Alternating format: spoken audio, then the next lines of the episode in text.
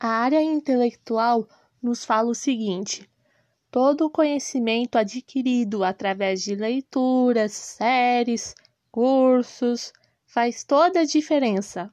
olha só, meninas, um exemplo prático. Nós, de sábado à tarde na turma de EJA, a cada sábado com a prof. Raquel, a gente aprende muitas coisas, muitas coisas interessantes que farão toda a diferença no nosso processo como futuras educadoras.